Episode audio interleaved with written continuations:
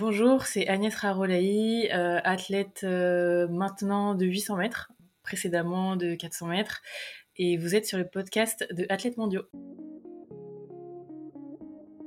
Salut tout le monde, bienvenue dans ce nouvel épisode du podcast Athlètes mondiaux, le podcast 100% athlète qui donne la parole aux meilleurs athlètes du monde. Aujourd'hui, j'ai le plaisir d'accueillir Agnès Rarolaï, récente médaillée de bronze sur 800 mètres au championnat d'Europe en salle d'Istanbul. Dans cet épisode, Agnès nous parle notamment de son expérience dans le 4x400 mètres français, et évidemment du titre européen à Zurich en 2014, mais aussi des raisons qui l'ont poussée à passer sur 400 et puis sur 800 mètres. Je ne vous en dis pas plus et laisse place à ma conversation avec Agnès Raharolaï.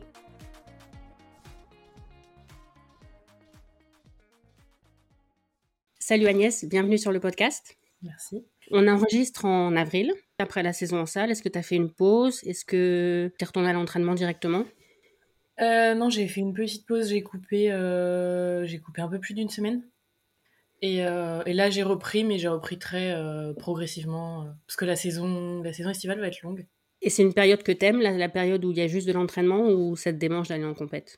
Non, j'aime bien, j'aime bien parce que j'adore m'entraîner, mais euh, c'est pas forcément euh, la partie de l'entraînement que je préfère. Ok, c'est des séances difficiles? C'est des sé- non, c'est pas forcément plus difficile que ben, quand on s'approche des compètes, mais c'est bah, c'est du plus long, c'est du moins spécifique. Et moi, euh, ce que je préfère, c'est les séances spé. Donc, euh, donc voilà, là, c'est la partie où on travaille un peu bah, tout ce qui est moins mon point fort. Et du coup, c'est c'est ce que j'aime le moins. Ok, et ça va durer combien de temps cette phase-là? Là, je pars en stage euh, fin de semaine, donc je pense que pendant le stage, ça va, ça va être encore euh, sur cette phase. Et après, ben, quand je vais rentrer, ça va être euh, ma rentrée, ça va être le- les interclubs, mais que je vais faire sur 400. Mais ben, en fait, ça va, la phase, elle va finir avec le début des compètes, même si ce sera encore un peu dedans, mais il faudra quand même commencer à remettre un peu ben, de séances que j'aime bien pour pouvoir aller vite en compétition. Ok, on va en revenir à tes débuts. Tu as commencé par la gym, c'est ça? C'est ça. Parce que ça- c'était un sport qui t'intéressait, parce que, je sais pas, il y avait des gymnastes dans ta famille. Comment ça s'est fait? Euh, c'était ouais, c'était pas spécialement un sport qui m'intéressait, mais ouais, j'ai une famille de gymnastes, euh, enfin, de gymnastes. J'ai un petit frère qui a fait de la gym à haut niveau, donc oui, si, quand même, on va dire. Mais euh, mes parents nous ont toujours inscrits, euh, enfin, toute ma famille, à- tous mes frères et sœurs, à la gym depuis tout petit. Et, euh, et du coup, moi, j'en ai fait surtout parce que, enfin, j'en ai fait surtout longtemps parce que j'avais un groupe de copines avec lesquelles je m'entendais très bien.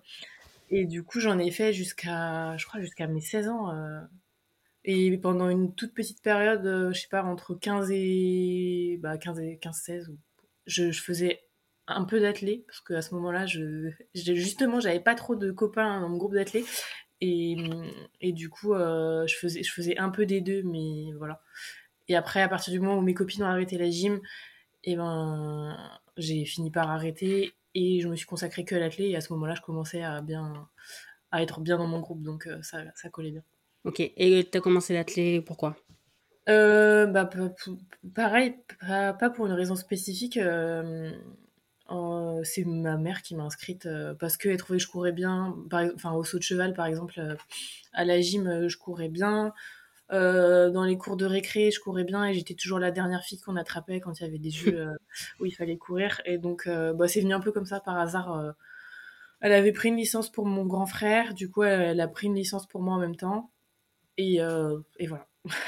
À ce moment-là, tu avais déjà le coach que tu as maintenant, Emmanuel Urguin, ou c'était quelqu'un Ouais. d'autre? Dès le départ? Euh, dès le bah, il y a eu les catégories Benjamin, Benjamin minime où j'allais pas du tout à l'entraînement, où j'étais avec bah, les coachs pour les plus petits. Et dès le départ, quand j'ai commencé un peu, je crois il y a l'année de cadette 1 où je suis passée de un entraînement euh, tous les trois mois à euh, trois entraînements par semaine, on va dire.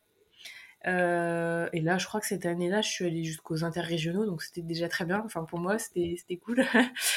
et, euh, et du coup, l'année d'après, c'était 2009. Donc là, je me suis vraiment entraînée plus. Je sais plus combien je faisais. Enfin, je m'entraînais pas non plus beaucoup, beaucoup euh, par rapport, au, je pense, aux cadets de, de maintenant. Euh, mais du coup, cette année-là, 2009, donc j'étais avec mon coach. Et là, je fais ma première sélection chez les jeunes. Mais qu'est-ce qui faisait qu'au début, tu n'allais jamais à l'entraînement? Il y avait un problème particulier? Euh, non, bah non, justement, ce que je disais, j'avais pas de, j'étais très très timide euh, et du coup j'avais du mal à me à m'intégrer dans le groupe. Et, euh, et je, enfin, ouais, je me sentais pas à l'aise, quoi. J'avais, c'est pas limite, j'avais la boule au ventre avant d'aller à l'entraînement parce que j'avais pas envie d'être toute seule, mais c'était presque ça, quoi. Et, euh, et du coup, je faisais tout pour. Euh, j'essayais de trouver toutes les excuses possibles à mes parents pour pas qu'ils m'emmènent au stade. Et puis en fait, au fur et à mesure, bah, justement, l'année de cadette 1, bah, j'ai commencé à faire des, des perfs, euh, enfin des perfs un peu sympas, je me souviens plus ce que c'était à l'époque, mais c'était déjà pas mal. Je crois que j'avais fait 42 sur 300, enfin c'était c'était c'était bien. Et du coup dans mon groupe aussi ça m'a donné un peu plus une place quoi. Et puis c'est venu enfin au fur et à mesure je me suis sentie de plus en plus à l'aise. Et puis et puis après euh, les années je pense cadet junior euh, c'est dans mon groupe d'entraînement c'était c'était trop bien. On était vraiment un groupe de potes euh, on s'amusait trop et, euh, et c'est hyper important Oui, ça joue les, les copains à l'entraînement, euh, sur l'envie ouais d'aller ou pas. euh. ouais c'est clair En plus, surtout à l'adolescence, s'il y a un âge où ouais on n'est pas forcément bien dans ses baskets. Et... Et ton coach, il avait déjà entraîné du haut niveau ou vous avez appris ensemble? Euh, ouais, on a appris ensemble. Il avait eu quelques athlètes euh, qui, avaient, qui étaient allés au championnat de France, mais euh, pas d'athlètes sélectionnés sur des compétitions internationales. C'était aussi peut-être un, un défi pour lui. Bah, je sais pas, faudrait, faudrait lui demander, mais oui, je pense qu'on a appris plein de choses ensemble. Euh, et c'est ça qui est bien aussi maintenant, c'est qu'on a tous les deux grandi, on va dire, en même temps. Et, euh, et là, on est, je pense qu'on est de plus en plus fort ensemble parce que euh, il me connaît bien, parce que aussi il a progressé sur plein d'aspects. Moi, pareil. Je vois à l'époque, euh, j'étais, enfin, j'étais toujours très timide et euh, c'est vrai que pour lui faire des retours après compétition ou même sur l'entraînement, sur mes ressentis, j'étais pas à l'aise pour euh, parler et c'était compliqué quoi. Et il m'a, il me l'a dit que ouais, au début, c'était dur quoi de bah, de pouvoir bah, adapter certaines choses parce que je, je disais rien quoi je m'entraînais et euh, quitte à souffrir sans rien dire euh, enfin voilà quoi. Tu t'es par exemple blessé à certains moments parce que tu lui dis- disais pas quand ça allait Euh, non j'ai de la chance de ouais de pas m'être blessée quand j'étais jeune. Je crois ma première blessure ça a dû être en espoir euh, espoir 2 donc donc non ça va j'étais j'ai de la chance d'être plutôt résistante et, résistante et d'avoir été épargnée par les blessures. Mais je pense aussi que c'était lié quand même à sa façon d'entraîner parce qu'il il, m'a préservé très longtemps. Enfin on n'a pas fait des je, je me souviens pas avoir fait des séances euh, très très dures euh, quand j'étais jeune quoi. Par rapport à ce que je vois là quand les cadets s'entraînent euh, je, pense que mon entraînement peut-être que si j'arrivais maintenant dans le groupe en tant que cadette je m'entraînerais totalement différemment de ce que je faisais à l'époque. Mais d'un côté c'est peut-être ça aussi qui me permet de, de tenir au- aussi longtemps sur la durée. Donc Et le choix du 400, c'était l'idée de qui? Euh, c'était c'était l'idée de nous deux. À l'époque euh, moi c'était du 300 euh, en cadette. C'était du 300 en fait je faisais je faisais du 200 en salle. Et j'étais enfin c'était bien. Au final on a on a fait le 300 à l'extérieur. Et sur les compétitions internationales c'était forcément des 400 mètres. Donc en 2009 quand je me qualifie au, au euh, je me qualifie grâce à une perf du 300. Foch, si on peut juste dire pour les gens qui savent pas. Oui, euh, Festival olympique de la jeunesse européenne. Euh, donc c'est des, des mini-jeux européens, on va dire. et, et à l'époque, je me qualifie grâce à une perf. Enfin non, les ah non les je les ai fait sur euh, 200 mètres en plus. Incroyable, mais vrai. Mais je me qualifie grâce à une perf que j'avais fait sur 300. Ok. Et en fait, sur 300, bah, euh, c'était moi la meilleure française de ma catégorie. Donc, euh, au final, euh, naturellement, je- quand, je suis passée à la catégorie dessus, euh, naturellement, je suis passée sur 400. Quoi. Ok. Et tes premières sélections en équipe de France, c'était comment? T'étais encore un peu timide? J'étais encore timide. Euh, je me souviens que quand je suis montée dans le train, euh, j'avais vraiment la boule au ventre. J'avais- Je, je crois même que j'ai peut-être un petit peu pleuré quand euh, j'ai dû, quand le train est parti et que je suis partie de chez moi. Mais c'était trop bien. C'était à chaque fois j'ai l'appréhension. Pendant longtemps j'ai eu l'appréhension euh, avant de partir en stage ou en sélection euh, ben de de pas de pas réussir à m'intégrer, de pas être à l'aise du tout. Et au final à chaque fois ça s'est hyper bien passé. Euh, en fait tu partages une expérience avec des gens qui vivent exactement la même chose que toi, enfin et qui ont les mêmes envies, les mêmes aspirations. Et du coup, du coup forcément il y a des affinités qui se créent hyper facilement. Et à chaque fois, ça a été trop bien. Et les Foges, c'était, c'était vraiment, enfin, cette sélection, euh, je sais pas s'il y a des gens qui vont écouter ça et qui, bah, qui, qui étaient avec moi là-bas, mais c'était, enfin, c'était, c'était incroyable. C'était une trop bonne ambiance. Euh, ouais, c'était, c'était vraiment une bonne ambiance et vraiment une bonne expérience. C'était où? C'était euh, en Finlande, à Tampere. Peut-être que c'est aussi le fait d'être avec les mêmes personnes dans plusieurs euh, stages ou championnats qui t'a fait euh, appréhender un peu moins Ou c'est peut-être que tu as évolué toi personnellement? Bah, Les deux, je pense. J'ai évolué au fur et à mesure de, bah, de mon avancée dans l'athlé. Euh, forcément, ben, le fait d'être performant, ça fait gagner en confiance aussi. Et puis tu te sens, tu te sens légitime dans un domaine. Mm. Enfin, vraiment, c'est ça. Moi, je me sens légitime dans l'athlé et, euh, et je sens que c'est mon truc, quoi. Et, ça me fait plaisir euh, maintenant de le partager avec plein de gens. Quand je vais dans des écoles, euh, je suis contente d'y aller. Et après aussi le fait de, bah, retrouver les personnes que tu as vues sur une première sélection, tu les retrouves après, tu es toujours content en fait. et en fait, au final, on a très peu l'occasion de se croiser entre athlètes. Euh, et moi, y a enfin, les amis avec qui j'ai créé les liens les plus forts, c'est des amis bah, via l'athlé. Et au final, euh, bah, par exemple, Eléa Diarra, qui, euh, qui était avec moi dans le relais 4x400, je la vois pas si souvent que ça. Et pourtant, on s'écrit tous les jours et on pourrait partir en vacances ensemble. Et à chaque fois qu'on se retrouvait en compétition, ben, c'était hyper naturel. Quoi. Et pourtant, dans l'année, on se croisait, on se croisait pas tant que ça. Quoi. Et quand tu vas dans les écoles, je suppose que tu vois aussi des, des enfants, des, filles ou des garçons qui sont super timides, qui sont euh, qui osent pas aller vers les autres. Je sais pas, tu vas leur parler à ces enfants-là ou c'est juste que tu te dis ah ça c'était moi quand j'étais petite? Je vais pas forcément leur parler parce que enfin j'ai pas forcément le temps. Souvent on est avec toute la classe, voilà. Mais mais oui, je me dis que ouais ça c'était moi quand j'étais petite, euh, la fille dans les classes que euh, que personne ne voyait. Comme quoi, tu vois maintenant. Tu... ouais. Il faut trouver son truc et et voilà, c'est ça. tout le monde n'est pas à l'aise dans une classe, euh, ce que je comprends, parce que je suis passée par là. Et pour autant, euh, bah, j'étais pas à l'aise pour parler à l'époque et prendre la parole devant toute une classe. Mais quand, euh, là maintenant, quand ça touche à un sujet qui t'intéresse et qui te passionne, ben, c'est beaucoup plus facile.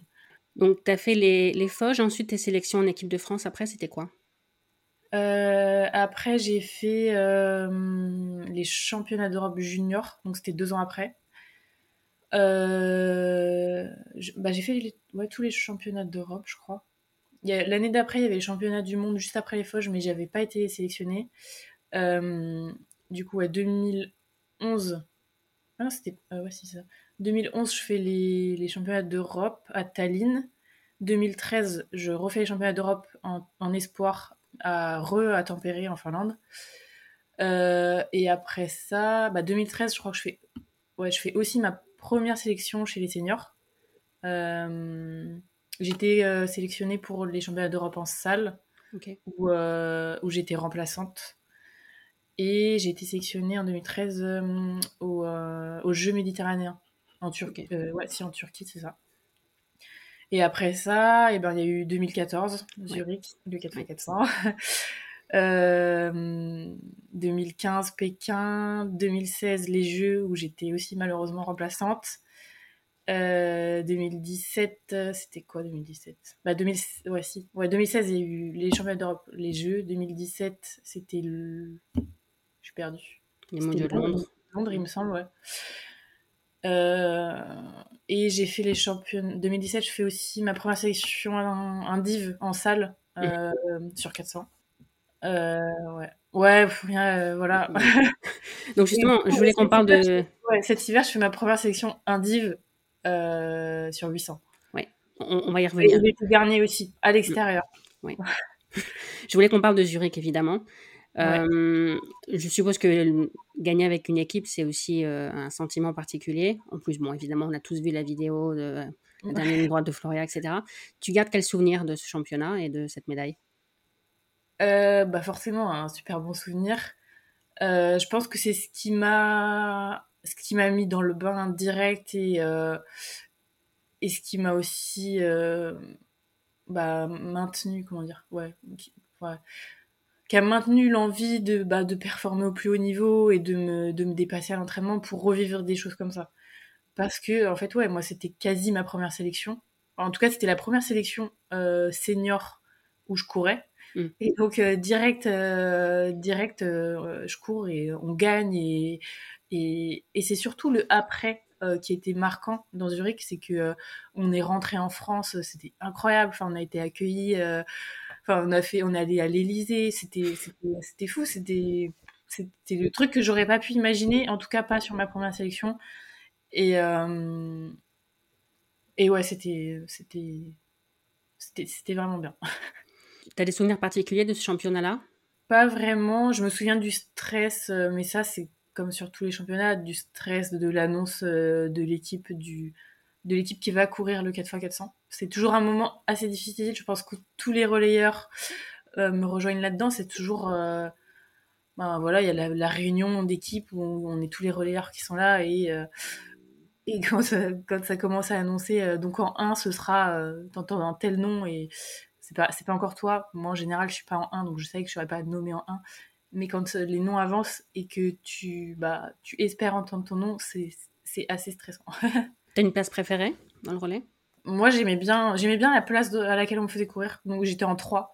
Et euh, c'était c'était bien parce que bon j'avais pour moi j'étais pas j'étais pas encore assez performante pour courir en 4 euh, j'avais pas c'était pas c'était pas moi la meilleure et euh, et j'étais c'était pas forcément moi qui avait les qualités de finisseuse euh, de fou donc, euh, voilà et 3 c'est vraiment c'est plus la place euh, où c'est un peu tactique et en même temps où il faut réussir à suivre le rythme des autres même si c'est pas forcément le tien et ça j'y arrivais très bien donc donc ça, c'était parfait. À Pékin l'année suivante, ça s'est moins bien passé. Ouais, bah c'est un mauvais souvenir. Ça a été dur. Ça a été dur longtemps après parce que je m'en, je m'en voulais alors que c'était pas ma faute. Mais en gros, dans la course, bah, on était super bien lancé en plus. Estelle, elle fait un bon premier relais. Après, c'est Marie et qui me donne le témoin et qui fait un super relais aussi. Enfin, Floria et Marie cette année-là à Pékin, elles étaient dans la forme de leur vie. Elles avaient toutes les deux fait leur record, je crois. Et moi, ben, je fais tout, euh, mon parcours euh, très bien. Et sur la, fin du parcours, euh, il y a une Nigériane qui, qui, qui fait, un, qui fait quelque chose qu'on ne voit jamais d'habitude, mais qui, traverse, qui passe du couloir 1 au couloir, je sais pas, au couloir 5 ou 6 pour donner le témoin parce que du coup, elles étaient passées dans les dernières aux 200. Et donc sur la ligne, on se place en fonction de l'ordre dans lequel on est, aux 200 mètres. Et donc, euh, elle, coupe, elle coupe derrière moi et du coup, elle m'attrape le pied et elle me fait un, un croche-patte, quoi. Et clairement, à la vitesse à laquelle je courais, ben, même si à la fin de la course, on court moins vite, euh, j'ai pas pu, euh, j'ai rien pu faire. Ça, vraiment, et en plus, j'ai été vraiment surprise. Hein. Quand je suis tombée, je, je, je sais même pas comment j'ai fait. J'ai réussi à faire une roulade et à garder le témoin dans la main. Mais quand je me souviens de cette scène, euh, j'ai l'impression que ça s'est vraiment passé au ralenti. Quoi. J'ai l'impression d'avoir roulé au ralenti, de m'être relevé au ralenti pour donner le témoin à Floria. Le pire, c'est que c'était à, je sais pas, 50 euh, cm de, de, le donner à Floria. Quoi. Et du coup, ouais, c'est un mauvais souvenir parce que je pense qu'à ce moment-là, si, je le donne à Floria, je crois que je le donne en, en 4, enfin 3 ou 4, on était, on était un paquet. Euh, et je pense que potentiellement on aurait pu faire un podium mondial. Après, on sait jamais ce qui se serait passé, mais voilà. Mais en tout cas, on était toutes très en forme cette année. Et si je me trompe pas, on fait un chrono, on doit faire 3,26 et quelques, alors que je suis tombée. Et je sais pas combien de temps on a perdu dans ma chute, mais, euh, mais je pense qu'on aurait fait un truc vraiment bien. Donc, euh, c'est frustrant. Euh, et c'est dommage parce qu'on saura jamais. Et ouais, ça a été dur. Après, je suis rentrée, j'ai pleuré, mais j'ai pleuré toute la soirée parce que c'était. Déjà, je me dis, mais comment c'est possible que ça me tombe dessus? Le truc, euh, ça arrive très rarement quand même. On se dit ça arrive parce que parce que il y a toujours c'est dangereux, il y a du trafic, mais je crois que je l'ai quasiment j'ai quasiment jamais vu de chute à ce moment-là, juste avant de passer le, le témoin quoi. Et c'est tombé sur moi. Et c'était quoi l'ambiance dans l'équipe après? Euh, c'était un peu, c'était dur. Hein. C'était dur. Euh... Les filles, elles savaient pas trop quoi faire pour me remonter le moral. Personne m'en a voulu. Elles m'ont dit, bah c'est pas de ta faute. Euh, enfin voilà. Mais mais ouais, on était déçus quoi. On était déçus parce qu'on venait pour chercher une médaille et qu'au final, on finit avec un bon chrono, mais on sait qu'on pouvait faire beaucoup mieux. Donc euh, c'est dommage. Oui, et puis c'est difficile de tirer des enseignements d'un incident comme ça. Ouais, c'est ça, c'est ça. On peut pas, on peut, on, ouais, limite, il, ouais, ça aurait été, on aurait été hyper frustré de finir quatrième dans une course à la régulière, mais au moins on aurait pu, ouais, on aurait pu bosser dessus. Là, c'est vrai que, bah, on sait pas, euh, on sait pas vraiment, euh, ouais. Et l'année suivante, donc t'es allé à Rio, ouais. mais t'as pas couru. Non. tu considères que t'as fait les jeux? Non je, non, je considère pas vraiment que j'ai fait les jeux. T'as vécu euh, la vie dans le village, etc. Mais ouais, ouais, je l'ai. Oui, oui, non, mais oui, j'ai. J'ai fait les jeux, mais enfin j'ai participé aux jeux, mais j'ai pas vraiment fait les jeux quoi. Et l'annonce de la composition de l'équipe, c'était une surprise de pas y être? Non, euh, je m'y attendais. Vu comment comment s'était passé tout le tout le séjour, je m'attends, je m'y attendais. C'est-à-dire euh, Bah c'était difficile. Euh, et puis en fait, euh, bah il y, y, a eu les championnats d'Europe juste avant. Mm. Donc il y avait Amsterdam, je sais pas, c'était peut-être un, mois avant, un peu moins d'un mois avant, je sais plus exactement. Mais en fait, j'avais couru en série à Amsterdam, mais à l'annonce de la finale, j'étais pas dans, le, dans les titulaires de la finale. Et en fait, je me doutais que le quatuor, on va dire, qui courait la finale euh, des Europes, ce serait celui qui serait euh, en série des, des Jeux olympiques. Bon, après, ça dépendait de la forme qui perdurait sur, tout le mois, mais je me doutais que euh, si on met cette finale à Amsterdam, c'est que c'est la grosse équipe entre guillemets qui permettra de se qualifier aussi en finale au jeu. Donc en fait, je m'étais déjà un peu faite à l'idée. Après, Bon, on espère toujours un peu, mais après au jeu, ouais, c'était. Je sais pas, en fait, ça se sent. Même si on se dit toujours, bon, ça se trouve, je me fais des fausses idées, euh, on sent un peu qui, qui, va être, euh, qui va être titulaire, qui ne va pas l'être. Moi, je sentais que je le serais pas. Et après, euh, d'un côté, c'était de ma faute. Hein, enfin, c'était de ma faute. J'étais pas intouchable. j'ai individuellement, individuellement, j'ai jamais fait des perfs énormes euh, mais les perfs qui... que je sortais, souvent, c'était dans les relais. Et sauf que dans les relais, ben, c'est, c'est pas toute l'année, quoi. Donc, euh, ouais. ouais. Est-ce que dans ces moments-là, on se dit parfois, euh, on, regarde un peu les autres filles, voir s'il y a peut-être des petits signaux de, je sais pas, de gêne quelque part, et peut-être elles vont pas, elles vont pas courir ou... Ouais, oui, forcément. on n'espère pas le malheur des autres. Mais c'est vrai que c'est c'est tout l'aspect un peu euh, un peu difficile du relais, c'est que au final, ben, ben on veut la place de l'autre, quoi. Mm. On veut la place de l'autre et euh, et inversement. Et c'est ça qui est dur parce que ben t'es quand même censé être une équipe, mais pour autant, euh, pour autant, t'es quand même concurrente pour avoir ta place dans le relais. Donc donc ouais, ouais, c'est difficile le relais. Je suis contente de ne plus en faire partie. Ah, t'es contente Ouais, vraiment. Vraiment. Euh, bah justement, je pense que j'en avais besoin. C'est un, une des choses qui m'a bah, qui m'a décidé aussi à changer de discipline, c'est que euh, j'avais besoin de d'avoir une discipline vraiment individuelle où je me centrais vraiment sur moi et où dans ma tête j'avais pas euh, dans un petit coin de la tête où je me disais bon bah c'est bon je serai sur le relais enfin voilà quoi. ok donc, j'allais te demander plus tard si ça avait pesé dans la balance, mais limite, je pensais que ça allait peser dans la balance contre le choix de passer sur 8, mais en fait, c'était plutôt pour. Euh, ouais, si, c'est un peu. Si, si, il y a un moment, c'est quand même. Enfin, par exemple, pour les Jeux de Tokyo, il y a quand même un moment où je me suis dit, ben ouais, c'est dommage, j'aimerais bien aller aux Jeux. Euh, forcément, c'est plus facile d'y rentrer par le 4x400 parce qu'il y a plus de place. Mais en fait, euh, je sentais que continuer sur 400, ça allait me faire plus de mal qu'autre chose. Et, euh, et du coup, en fait, euh, ouais. Du coup, je me suis dit, bon, tant pis, si je vais pas au jeu, en fait, si je continue dans cette lancée-là de me d'y aller pour le relais, je, je, sais que ça va ouais, plus me détruire qu'autre chose mentalement. Ok. Mais avant de passer sur 8, tu as fait du 400, 400 et? Ouais, j'ai fait euh, une petite année euh, de 400 haies euh, qui s'est très bien passée. j'ai bien aimé, je me suis bien amusée, ça m'a fait du bien. Et en fait, l'année qui a suivi, donc l'hiver qui a suivi, j'ai fait du 8, mais à la base, c'était pour, c'était parce que je voulais pas encore refaire du 400. J'étais pas prête à me reconfronter à mes, à mes chronos sur 400, surtout qu'en salle, j'aimais beaucoup le 400 et j'ai toujours fait des j'ai toujours fait des bons hivers sur 400 mais pour autant j'étais pas prête à à m'y reconfronter. Donc on s'était dit avec mon coach euh, bah, que, que, je faisais une saison sur 800 mais pour préparer mais je préparais quand même le 400 et l'été. Ok. De base. Et au final ça s'est tellement bien passé que on s'est dit ouais ce serait vraiment trop bête de pas tenter sur 800 surtout que j'aime beaucoup enfin c'est une distance que j'aime beaucoup et euh, je, je me retrouvais plus dans les entraînements 800 que, que dans les entraînements très techniques du 400. Ok. Mais le, le, choix de plus faire du 400, c'est parce que tu n'arrivais plus à faire des chronos et que tu le vivais mal. Qu'est-ce qui faisait que tu voulais plus faire du 400 euh, Ouais, j'arrivais plus à faire des chronos, je le vivais mal. Euh, ben, le relais aussi, en vrai, c'est, ça, ça a décidé le truc parce que ouais, j'avais plus envie de revivre euh, cette place, d'être un petit peu, euh, ben, de devoir être performante pour le relais et pour autant toute l'année de devoir prouver que euh, que t'es là, même si c'est normal. mais c'était c'était trop lourd pour moi, j'arrivais plus.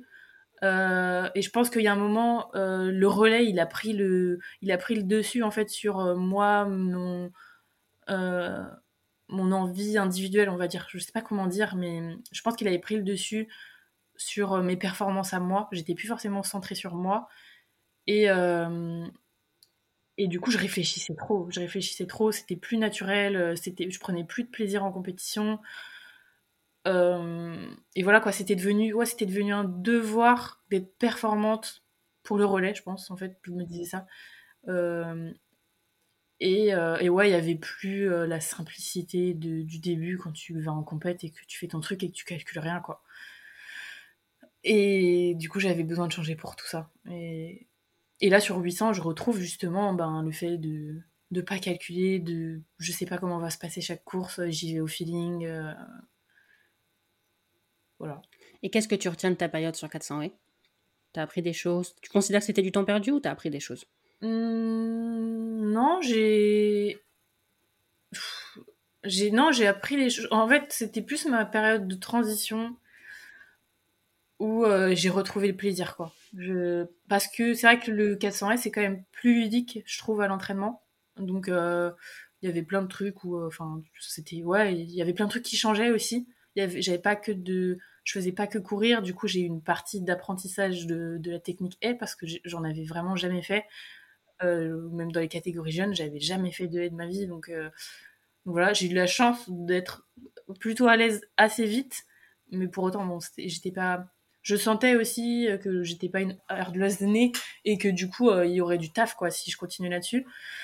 Donc euh, ouais, ça m'a appris, ça m'a ça m'a appris que j'étais quand même très polyvalente et que et que j'avais pas perdu le truc quoi, que j'avais toujours envie et que bah, en compétition quand quand j'ai quand je fais les championnats de France et que je finis troisième, euh, je me suis quand même un peu arrachée alors que alors que voilà c'était enfin c'était pas du tout gagné. mais ouais, je me suis me suis bien amusée, quoi. J'ai retrouvé le plaisir. J'ai re... Je me suis redit que euh, le plaisir, c'était hyper important euh, à l'entraînement et en compétition pour être performant. Et tu avais fait du 8 avant de passer sur 8 Ça t'était déjà arrivé? Ouais, j'en avais fait très peu. J'avais dû en faire 4, euh, 4, 4, ou 5. J'en avais fait peut-être deux par-ci par-là les, les, hivers, mais longtemps avant. Je crois que j'en avais fait en 2015 et 2016, peut-être, je sais plus exactement. C'était des hivers où j'avais fait un peu plus de long et où du coup ça collait bien dans, de caler un 800 dans la, dans la saison hivernale euh, en décembre. Je crois que j'avais couru à chaque fois. Et j'avais bien aimé. Je, je savais que c'était une distance sur laquelle je pouvais me. j'avais déjà prévu à un moment ou à un autre de passer sur 800. Et euh, mais sauf qu'on se dit, on se dit toujours, ben peut-être que ça va pas passer, peut-être ça va être compliqué, peut-être que je vais pas réussir à, être performante. Euh. Et au final, par la force des choses, j'y suis allée. Mhm. Euh, et c'est très bien, quoi. Et l'entraînement te faisait pas peur? Euh, Un petit peu. Parce que j'ai eu des coureurs de 800 dans mon groupe et que je voyais les entraînements qu'ils faisaient euh, avec des 1002 et tout. Ça, je me disais, non, c'est trop long. Et d'ailleurs, cet hiver, j'en ai fait. Et ça, c'est vraiment l'aspect du 800 que je n'aime pas du tout. mais, mais en même temps, ça fait du bien de changer. Ça fait du bien de changer. Et je m'entraînais déjà sur enfin j'avais déjà un, ouais, un entraînement 400 plutôt long, donc la transition elle a été assez facile. Euh, mais oui, je sais qu'il y a plein d'aspects sur lesquels je suis encore, je suis encore un, petit bébé. Et même en stage cet hiver, ben, ceux qui étaient avec moi, ils rigolaient quand je disais que je faisais des, des, footings super courts pour m'échauffer et que je dépassais pas à, cette époque-là, ouais, cet hiver, ouais, 20, ouais, 30 minutes, 30 minutes, c'était presque mon max de footing. Maintenant, je, je peux faire un peu plus long, mais mais je pense que là-dessus, je ne suis pas la plus performante. Et ça te plaît ou ça te plaît pas? Si, ça me plaît. Franchement, ça me plaît. Après, c'est des entraînements où je trouve que quand tu es tout seul, c'est long. Mm. Euh, c'est long et c'est moins, moins marrant. Quoi. Quand tu es, es, à plusieurs, euh, ça passe bien. Mais seul, euh, c'est dur. Donc ceux qui s'entraînent seuls, franchement, je les respecte fort. Qu'est-ce qui a changé d'autre dans ton entraînement depuis que tu es sur 8 Pas grand-chose en vrai. Franchement, euh, il y, a, beaucoup, beaucoup de bases qui sont similaires à ce que je faisais déjà. Ouais, ça n'a pas tant changé que ça. C'est un peu plus long, mais, mais pour autant, je garde des entraînements assez courts pour justement pas perdre mes qualités à moi, hmm. qui, font, qui font ma différence aussi sur le 800. Donc, euh, donc ouais, ça n'a pas tant changé que ça. Et justement, qu'est-ce que tu as comme avantage le fait d'avoir fait du 4, du 4 avant par rapport à d'autres filles qui ont toujours fait du 8 ou qui viennent du 15 par exemple? Euh, bah, Mon avantage, c'est ma vitesse. Euh, mine de rien, sur un 800, euh, là, enfin la plupart des 800 que j'ai fait où, où ça court vite, ça passe en. on passe en. Ouais, en. Des fois, il y en a qui passent en 56, 57, entre 56 et 58, on va dire sur le premier 400 et du coup ben moi j'ai plus de facilité que certaines à passer sur ces allures là puisque moi c'est un au final c'est une allure qui est pas ça va vite hein, mais c'est pas euh, quelque chose qui me qui m'asphyxie parce que je suis déjà allée beaucoup plus vite. Alors qu'il y en a pour certaines pour qui ce sera quasiment leur vitesse maximale mais qui doivent entretenir euh, bah, longtemps enfin deux fois du coup et, ouais euh, du coup j'ai cet aspect là qui me qui m'avantage. Par contre contrairement à ce que beaucoup pensent, enfin même si dans mon cas en tout cas, euh, il y en a beaucoup qui pensent que en étant coureuse de 400, euh, je peux finir hyper fort mes courses, mais en fait, je me suis rendu compte que c'était pas du tout le cas. Même, moi, je me suis dit, ben oui, peut-être, mais en fait, une fois que tu as déjà fait 600 mètres de course, les 200 derniers mètres, tout le monde est, tout le monde est asphyxié, et même justement, peut-être encore plus une coureuse de 4 pour qui c'est plus long. Mm. Euh, les 200 derniers mètres, je, je, peux pas, euh, même si mon record sur 400 euh, c'est 52-23, je peux pas finir mon dernier de 200 en, mm. en 25-26, quoi. C'est pas possible. Donc, donc ouais, il y en a beaucoup qui me disaient ça, ouais, en tant que coureuse de 4, tu dois finir fort et tout. Mais non, en fait, c'est plutôt l'inverse. Je peux partir fort, mais finir fort, c'est.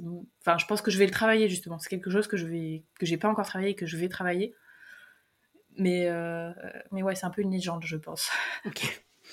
Et qu'est-ce que t'aimes sur le 8 que t'avais pas sur le 4 euh, Ce que j'aime, c'est que rien n'est rien n'est écrit d'avance. Euh, la course dépend pas que de toi, elle dépend de bah, de comment courent les autres, de comment tu vas te placer. Enfin, elle dépend de toi dans le sens où il faut il faut réussir à se placer. Mais c'est ça que j'aime bien, c'est que tu peux pas, tu peux pas prévoir ta course à l'avance, tu peux pas avoir un schéma de course totalement prêt dans ta course parce que ça peut ne pas se passer comme tu veux. Alors que sur 400, ben souvent c'était ça quoi. Fallait fallait réussir à faire ton schéma de course sans forcément se, se focaliser sur les autres justement. Essayer un peu de les oublier. Et si par exemple euh, mon schéma de course, euh, on va dire, c'est euh, de partir sur un rythme pas forcément hyper fort, mais de le maintenir et de, de pouvoir de pouvoir le maintenir le plus longtemps possible. Moi, des fois, il y a des filles qui passent, euh, qui passent en 23 ou 200, et là, tu te dis, ouais, je suis, je suis hyper en retard, c'est chaud. et des fois, t'es asphyxié euh, juste mentalement de voir les autres qui sont loin devant toi, alors que potentiellement, tu pourrais y revenir dessus. Enfin, bref. Y a pas, sur, sur 800, il n'y a pas cet aspect-là. Euh, il y a il y a un aspect tactique qu'il n'y a pas dans le 400. Et c'est ça que j'aime bien. Et ça se rapproche en fait un peu du relais 4x400. C'est pour ça que j'aimais mm. beaucoup le relais 4x4, notamment en position 3, parce que tu es dans le paquet. Tu es dans le paquet et, tu, dois, tu, dois, tu dois te dépatouiller du paquet. quoi. Est-ce que tu dirais que tu as encore du mal à faire en compétition ce que tu fais à l'entraînement? Parce que je t'ai entendu dire ça. Non. Ça, j'avais du mal sur 400. Franchement, euh, ouais. Mais sur 800, non, j'arrive à faire. Euh, je pense que ce que je fais à l'entraînement, ça, ça reflète ce que je fais en compétition. Enfin, même je pense que ce que je fais en compétition, c'est mieux que ce que je fais à l'entraînement. Donc, donc là-dessus, euh, oui, euh, euh, c'est bien. Et donc, on va évidemment parler d'Istanbul, de, ta première médaille individuelle en compétition internationale. Médaille de bronze. Quand tu es arrivé là-bas, tu pensais à la médaille ou tu te disais, bon, c'est mon premier grand championnat sur 8 Non, c'était pas, le, pas le premier d'ailleurs, c'était le deuxième. C'était le deuxième, parce que j'avais fait Munich l'été d'avant. Mais ouais, oui, je pensais à la médaille. Ok. Euh, ouais, c'est marrant de se dire ça alors que ça fait pas longtemps que je, suis sur le circuit du 800. Mais en gros, euh, j'arrivais avec le cinquième temps, il me semble, euh, des engagés. Donc, forcément, tu te dis, ben, j'ai deux places à grappiller pour, pour être sur le podium. Donc, donc ça aurait été. Ça aurait pas été assez ambitieux de ma part de ne pas l'envisager. C'était enfin, normal de l'envisager. Et comment tu as géré les tours? J'ai pas vraiment géré les tours. Enfin, je les ai pris un par un, euh, chaque tour après l'autre, parce que euh, bah, dix jours avant euh, au championnat de France, j'y vais aussi. enfin, j'y vais pour gagner, parce que c'était moi qui avais la meilleure perf des filles qui étaient présentes sur le championnat de France de la saison et je, finis quatrième.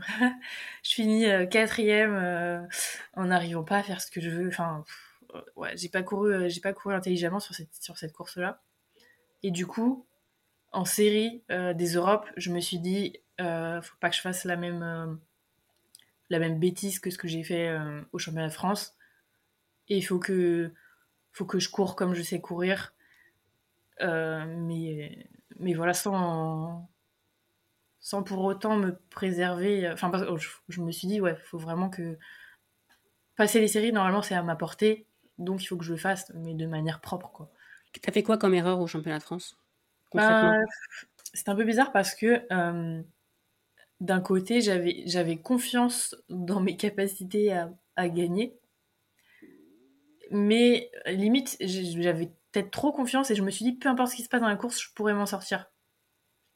Mais je me dis, en me disant ça, je me dis, je me dis, j'avais trop confiance, mais j'avais peut-être pas assez confiance justement pour euh, prendre le lead comme j'ai l'habitude de faire. Enfin, souvent quand je m'en suis bien sortie, c'est quand j'ai fait ma course devant, j'ai fait mon truc, bah, comme l'année dernière au championnat de France en salle, je fais ma course devant et, voilà. Et là, en fait, j'ai pas couru comme j'avais l'habitude de faire. Je sais pas pourquoi.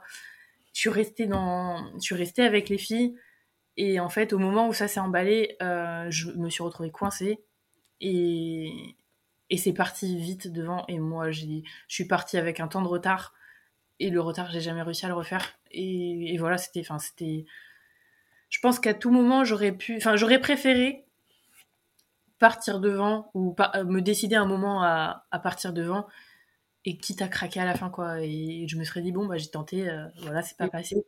Là j'ai même pas j'ai pas j'étais pas dedans j'ai pas réussi à c'était bizarre. C'était bizarre euh, mais, mais ça a été très dur, enfin ça a été hyper dur. Je suis rentrée, euh, je suis rentrée le soir, j'étais, je me disais mais enfin c'est pas possible, franchement, je, je, me disais c'est pas possible de faire ça. Le lendemain j'ai pleuré toute la journée. Et, mais je pense que cette course m'a vraiment servi pour les Europes. Quoi. Si, je pense que si j'avais pas fait ça au championnat de France, j'aurais peut-être fait exactement cette course aux Europes en me disant ouais j'ai j'ai peur de j'ai peur de me mettre devant parce que euh, parce que ça, ça va me doubler à la fin quoi et sur la, la confiance, t'es pas arrivé aux Europes en te disant euh, au France ça s'est pas bien passé euh? Non, euh, non. c'est vrai que ça aurait pu. Mais en fait, maintenant, je... en fait, je savais, aux, aux, France, je savais que j'étais en forme, je savais que j'avais les jambes, mais c'est vraiment, ouais, j'ai, j'ai pas, j'ai pas, j'ai pas couru intelligemment quoi. C'était vraiment, et c'est ça qui est bien sur 800, et c'est ça que j'aime bien sur 800 aussi, c'est que, bon là, c'était pas de chance, c'est tombé sur moi, mais c'est que euh, la favorite de la course, elle peut très bien, euh, elle peut très bien passer à côté euh, parce que c'est une course tactique justement. Et, et donc voilà, ça, laisse des chances à tout le monde. Moi, je pense que ouais, la finale des Europes, personne s'y attendait vraiment, même si j'avais fait un bon chrono cet hiver. Je pense que c'est moi la seule médaille féminine de la délégation. Je pense que personne n'attendait à ce que ce soit moi la seule médaille féminine. Et, même moi, franchement, euh, j'espérais faire une médaille, mais, euh, mais c'était ouais, un peu inattendu. Mais pour le coup, ce qui était moins inattendu, c'est la victoire de Kelly Hutchinson. Euh, comment on aborde une course quand on sait qu'elle est là? Est-ce que tu la vois comme une adversaire comme une autre ou tu te dis, les filles, on va se battre pour l'argent et le bronze?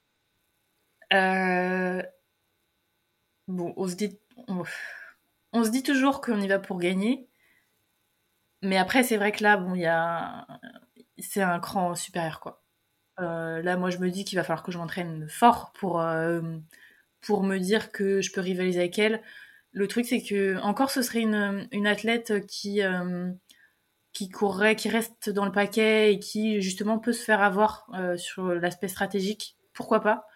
Mais là, en fait, elle, elle l'a montré tout l'hiver. toutes ses courses, elle les a fait devant toute seule elle s'est pas posé de questions et ça a toujours marché. Et peu importe ce qu'elle fait, euh, elle peut faire une 57, euh, une 57 toute seule. Donc en fait, oui, euh, je pense qu'on se, on se battait plus pour le bronze et, l'argent. Mais, mais on va s'entraîner pour, pour se battre pour l'or. oui, oui, non. elle, peut, elle, peut, avoir un jour sans et puis elle peut après. Oui, c'est ça, ouais. Non, mais non, mais je pense que les. Avec, ouais, avec de l'entraînement, peut-être dans une course où euh, où, elle, bah là elle, ouais là elle dynamite la course en fait elle, part personne peut la suivre enfin c'est et elle tient sur un rythme euh, le moment où je pense que le moment où elle est très forte c'est c'est du du, ouais, du 400 au 600, là où on est toutes dans le troisième tour en salle, là on est tout un peu en train de perdre de la vitesse, elle, elle arrive à maintenir son truc et là elle dépose tout le monde. Est-ce que tu as toujours du mal à dormir en grand championnat? Euh, ouais. Euh, là, je crois qu'après après les séries, il me semble, je me souviens même plus. Après les séries, j'ai quasiment pas dormi. Oh, je, T'es dans l'excitation de la course. En plus, toutes nos courses, bon, après c'était une chance. Hein, euh, toutes nos courses c'était le soir. Euh, mais après, pour redescendre du truc, souvent c'est difficile. et du coup, après les séries, j'ai pas beaucoup dormi. Euh, mais, euh, mais après la demi, par contre, j'ai bien dormi. Donc bon, ça dépend des fois. Mais ouais, c'est difficile. Euh, mais je pense que c'est le cas pour beaucoup. Euh, l'excitation du championnat, ben, le, la tension que tu as après dans les jambes, ça te maintient un peu éveillé. Et tu le sens quand t'as pas. Genre en demi, tu as senti que tu n'avais pas dormi après la série? Tu le sens un peu. Tu le sens, mais vu que c'est quand même sur une durée réduite le championnat, enfin, tu te focalises pas dessus, quoi.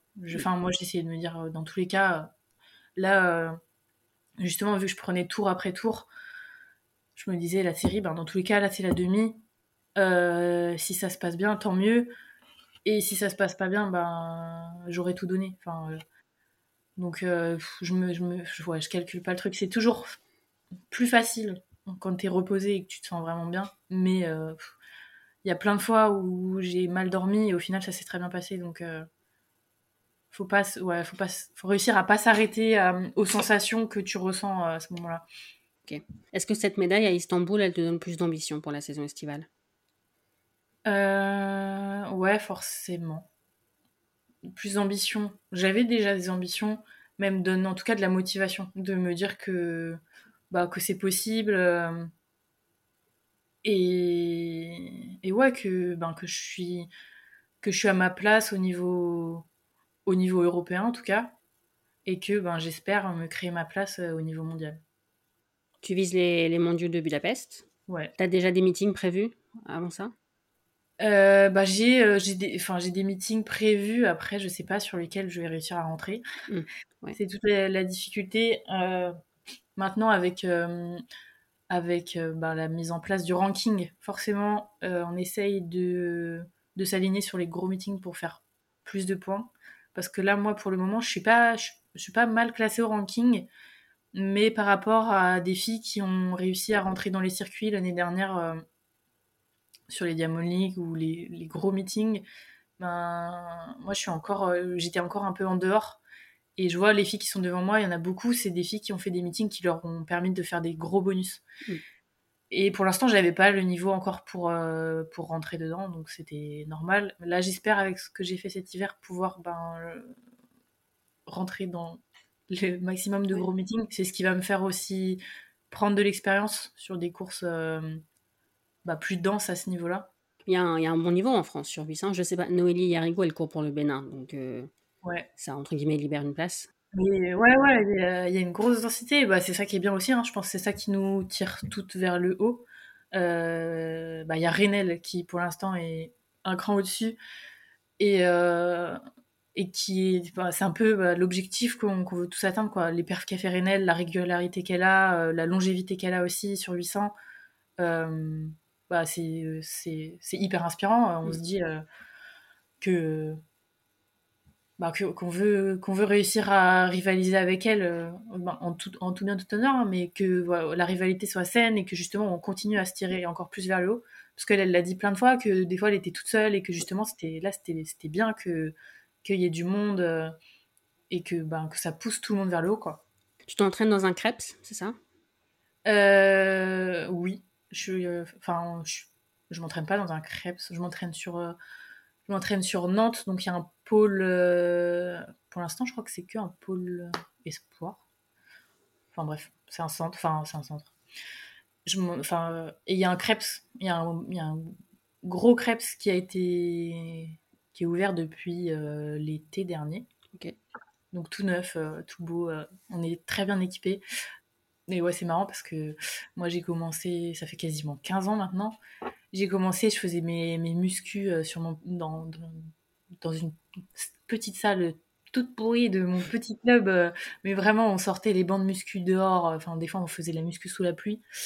Et là maintenant on se retrouve avec à Nantes avec un équipement vraiment euh, vraiment top et hyper performant et du coup c'est bien ça aussi moi j'ai progressé mais tout a évolué en fait tout a évolué en même temps euh, je vais pas pouvoir en profiter encore très longtemps même si j'espère continuer euh, un moment mais euh, Et l'hiver oui. L'hiver, c'est aussi important d'avoir des infrastructures. ah ouais pour, euh, clairement le, bah, le stadium qu'on a depuis je sais même plus quelle année ça fait un moment maintenant mais ouais pareil avant ça j'étais j'étais dehors à l'époque il neigeait même l'hiver à Nantes maintenant plus trop mais mais ouais le, le confort de la salle et pouvoir faire des des vraies séances euh, de qualité de vitesse c'est quand même c'est quand même plus confortable et plus et moins dangereux ça limite les risques de blessures dans le froid quoi. Oui, bah, en- justement, en parlant de blessures, tu as toujours tes problèmes au tendon ou ça va mieux? Euh, là, ça va mieux, ça va beaucoup mieux. J'ai ben, j'ai eu euh, le problème l'été dernier, malheureusement, qui est tombé au pire des moments. Euh, C'était très, très, très, très frustrant. Euh, juste après, en fait, j'ai fait, il y a eu les championnats de France. J'ai les championnats de France élite, euh, c'était dé- début juillet, je sais même plus. Euh, non, c'était fin, non, c'était fin juin l'année dernière. C'était fin juin les championnats de France élite, et du coup début juillet, j'ai fait deux meetings. Et après ça, j'ai coupé une semaine. Et quand j'ai repris, euh, j'ai. Enfin, la coupure m'a fait, m'a fait du mal. la coupure m'a fait du mal. Quand j'ai repris, j'ai eu une grosse contracture au mollet qui s'est transformée en, en, en grosse tendinite euh, au tendon d'Achille. Et c'était, une, c'était quelque chose que j'avais déjà connu avant. Donc ça a été difficile à vivre. Et pour autant, bah, j'ai été sélectionnée pour la première fois en indive sur un championnat international euh, dehors. Et du coup, je me suis dit, non, c'est pas possible. Ben, j'ai fait tout ce que j'ai pu pour euh, que ça passe. Malheureusement, c'est pas passé. Euh, et je me suis dit, peut-être qu'avec l'adrénaline du championnat, dans la course, je vais rien sentir. Mais euh, malheureusement, euh, c'était bien présent et ça m'a empêché de courir comme je voulais. Mais il y en a beaucoup qui m'ont demandé, mais t'aurais, ça aurait peut-être été mieux que tu, que tu cours pas. Mais en fait, je pense que j'aurais regretté de ne pas avoir essayé. Mm. Donc, euh, au moins, j'ai essayé, c'est pas passé. J'ai, j'ai appris de cette blessure sur la gestion euh, ben, de, la blessure, justement.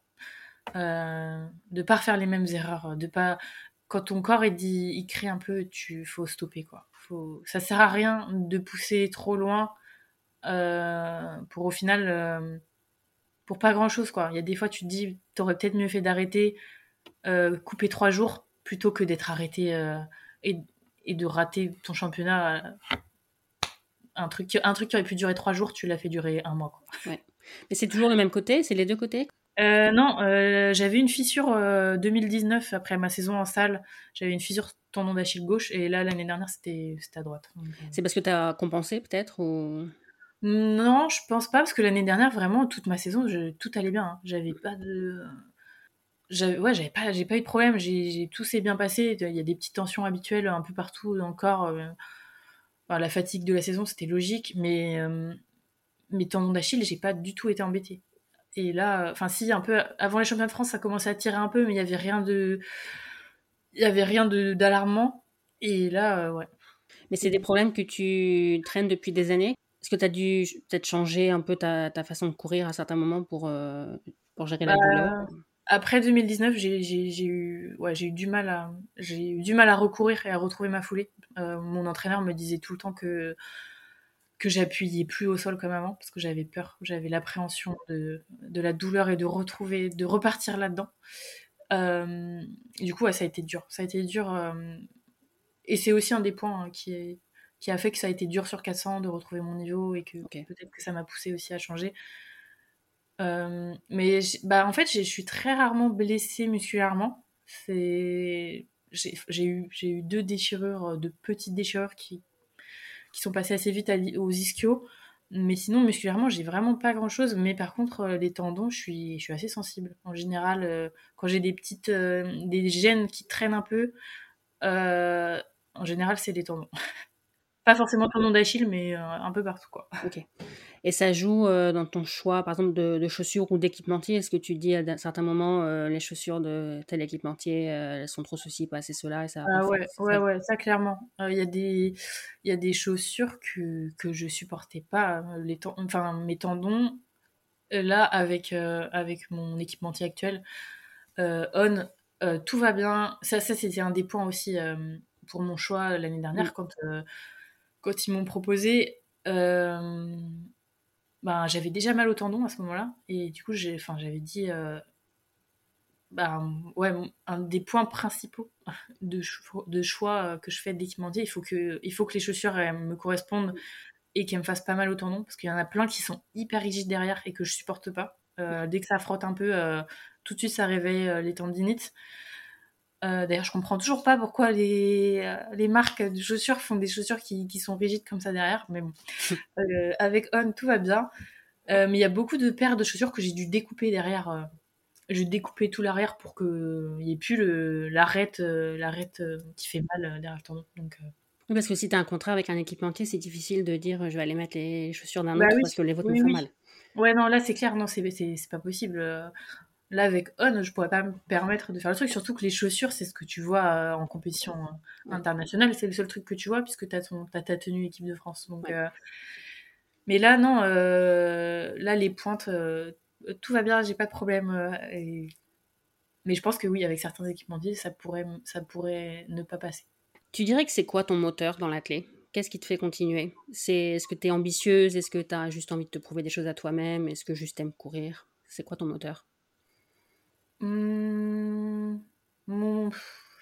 c'est un peu un mix de plein de choses, mais c'est surtout que bah, je me sens à ma place euh, dans ce que je fais, mais parce que j'aime ce que je fais, parce que j'aime aussi un des trucs que j'aime vraiment c'est de pouvoir partager de pouvoir faire vivre des choses aux gens. Des fois, je, l'ai dit plein de fois, euh, il y a des fois, je, me dis, mais ça, ça, en soi, le sport, ça n'a pas vraiment de sens. C'est assez bizarre, mais des fois, on se dit, mais on court, euh, on s'entraîne, euh, on se fait souffrir à l'entraînement, on s'entraîne comme des malades pour, pour montrer qui est le plus fort. Enfin, c'est un peu bizarre. Pour montrer qui, qui, est le plus rapide sur 800 mètres. Enfin, et pour autant, euh, je me suis déjà dit ça ouais, plusieurs fois en me disant mais ça n'a pas de sens. Et en fait, ce qui donne du sens, c'est les retours de, tout le monde autour de soi. Euh, là, après Istanbul, il y en a plein qui m'ont dit Ah, j'ai pleuré devant ma télé, euh, merci, c'était trop bien. Enfin, il y a plein de gens qui ont, à, qui on fait vivre des choses fortes, des, émotions fortes. Et c'est ça qui motive, c'est ça mon moteur, c'est bah, de rendre fier les gens autour de moi, de me rendre fier moi aussi, forcément. Euh, et de faire vivre euh, des émotions à plein de gens en fait. C'est c'est ça le truc. et toi, il y a des gens qui t'ont fait, t'as aussi pleuré en voyant certains à la télé? Ouais, franchement, en fait, euh, c'est vrai que des fois je me dis ça a pas de sens, Et pour autant, moi, quand je regarde du sport à la télé, j'adore. Et c'est vrai qu'il y a des fois, je, je, peux pleurer alors que tu dis, mais c'est ouais, c'est bizarre. Mais il y a que, j'ai l'impression qu'il y a que le sport qui fait vivre des émotions aussi fortes que ça. Euh, je, je me souviens pas de qui m'a fait pleurer. Bon, après, je pleure assez souvent devant devant, tout et n'importe quoi. Mais euh, bah, souvent, il y a plein de docus. Euh, de docu du, sur, le, sur les sportifs, sur le sport ou sur bah, le dépassement de soi, pas forcément des sportifs de niveau, mais des sportifs de tous les jours qui, qui vivent des choses. Et... il y a plein de fois où je verse ma petite larme. Mais, mais, comme, mais comme ça, je pourrais pas dire euh, dernièrement qui, qui m'a fait pleurer, je sais pas. Qu'est-ce que tu fais dans ton temps libre, si t'en as? J'ai du temps libre, bah, je me repose. J'essaye justement d'être ben, le plus le plus reposé possible pour être performante à l'entraînement. Euh, après, dans mon temps libre, j'aime bien, j'aime bien manger aussi. J'avoue, j'aime beaucoup la nourriture, donc euh, j'aime bien profiter des petits restos nantais, euh, me faire plaisir sur la bouffe. Je pense qu'il y en a beaucoup qui, qui le voient. J'aime bien cuisiner aussi, j'aime mhm. bien faire mon pain, voilà. Mais ouais, des, en général, quand même des choses qui, ne fatigue pas trop. Ça, c'est le, truc des athlètes. Euh, quand même se préserver au maximum pour, euh, pour être performant à l'entraînement. C'est une, des, une des contraintes, mais en même temps, on le fait. Des fois, c'est vrai que c'est un peu. Euh, c'est une vraie contrainte. Parce que on te propose des trucs, tu te dis, ouais, non, franchement, là, c'est pas une bonne idée. Demain, j'ai une grosse séance. Mais d'un côté, on sait pourquoi on le fait, donc. Et puis ça durera pas toute notre vie. C'est ça que je me dis. Moi, je me dis que là, je profite à fond parce que, parce que j'ai 30 ans et que ben, potentiellement, j'approche, euh, petit à petit, j'approche vraiment de la fin de ma carrière. Et du coup, j'ai envie de profiter à fond et, et je regrette pas du tout euh, tous les choix que je fais. Ton entourage le comprend aussi? Si, je sais pas, tu peux, tu peux pas assister à certains, certains événements familiaux ou je sais pas. Ouais, franchement, ouais. J'ai de la chance. Personne personne m'a jamais fait de reproches. Euh, comme quoi, euh, comme quoi je peux, je peux pas être là sur certains trucs ou ils sont hyper compréhensifs là-dessus et, et je pense qu'ils, en fait, ils savent parce que tout le monde aimerait, tout le monde aimerait vivre euh, ce que je vis et avoir le rythme de vie que j'ai, qui est très particulier, mm. mais qui, qui, qui est un rythme de vie ben, exceptionnel, quoi. T'as déjà pensé à l'après-carrière, ce que tu veux faire après? J'y ai pensé, mais c'est très flou. Non, j'ai pas vraiment de, j'ai pas vraiment de plan, euh, mais il faut que je m'y penche sérieusement parce que ouais, ça vient. Euh, mais ouais, c'est, en fait c'est dur de se projeter quand on est encore euh, à fond dans le truc et que et que ça se passe bien. Là, moi, ça se passe très bien, donc j'ai du mal à, ouais, j'ai du mal à me projeter sur l'après. Et c'est pareil, mais pour des trucs même tout bêtes, hein, là pour me projeter sur mes vacances de cet hiver, enfin mes vacances, ma coupure de cet hiver, j'arrivais pas à le faire. Je pouvais pas, je pouvais pas prendre mes, enfin, j'arrivais pas à me prendre des billets d'avion pour partir quelque part tant que ma saison n'était pas finie parce que sinon ça me sort du truc et voilà. Donc c'est pareil pour mon après. C'était difficile de se projeter. La dernière question, c'est celle que je pose à tout le monde. Le podcast s'appelle Athlète mondiaux parce que ce que j'aime dans l'athlète, c'est le côté universel.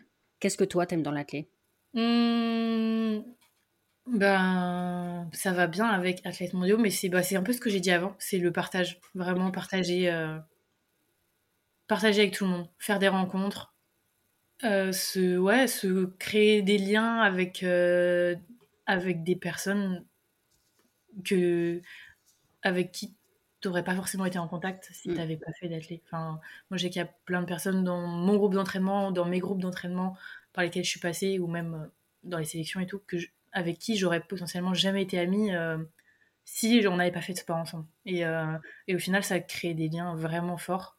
Et ça, ça rassemble, ça rassemble. Est-ce que tu veux ajouter quelque chose? Euh, non. non. Ça te va? Écoute, on, te suivra sur la saison estivale. On te souhaite au moins aussi bien que ce que tu as vécu indoor. En tout cas, du, plaisir, de, la satisfaction. Et puis, parce que bon, j'imagine que l'entraînement n'est pas facile tous les jours. Donc, mmh, non, mais c'est ça qu'on aime. Si j'ai fait du 400, j'ai fait du 800, je pense que c'est pas les disciplines les plus faciles euh, en termes de souffrance, mais, euh, mais c'est ce que j'aime aussi dans l'entraînement. Donc, euh, tu penses que, finalement, c'était pas la dernière question, mais tu penses que ça dit quelque chose de, ta personnalité, le fait d'aimer souffrir comme ça? J'espère que ça dit pas que. enfin, non, je, sais pas. Ça, dit que. Ouais, j'ai. Ouais, je sais pas. Parce qu'il y en a qui ça fait peur de faire du 4 ou du 8, ils disent non, jamais je ferai ça. ouais, ouais, ouais. Non, non, non, ça dit. Oui, oui, ça dit. Je pense que sur la personnalité, ça. Ça, ça, ça dit des choses. Euh, mais euh, ça, dépend aussi de, de tout le monde. Ça dépend des, des, personnes. Moi, je sais que. Ouais, j'aime bien me. Peut-être. Ouais, que j'aime bien me prouver des choses. J'aime bien, j'aime bien aller au bout de moi-même. J'aime bien voir jusqu'où je peux aller. Et je pense que sur le 4 et sur le 8, tu vas vraiment au bout du truc, quoi. Tu vas vraiment au bout de toi. Contrairement. Enfin, ouais, c'est ouais, différent. Le sprint, le sprint c'est différent.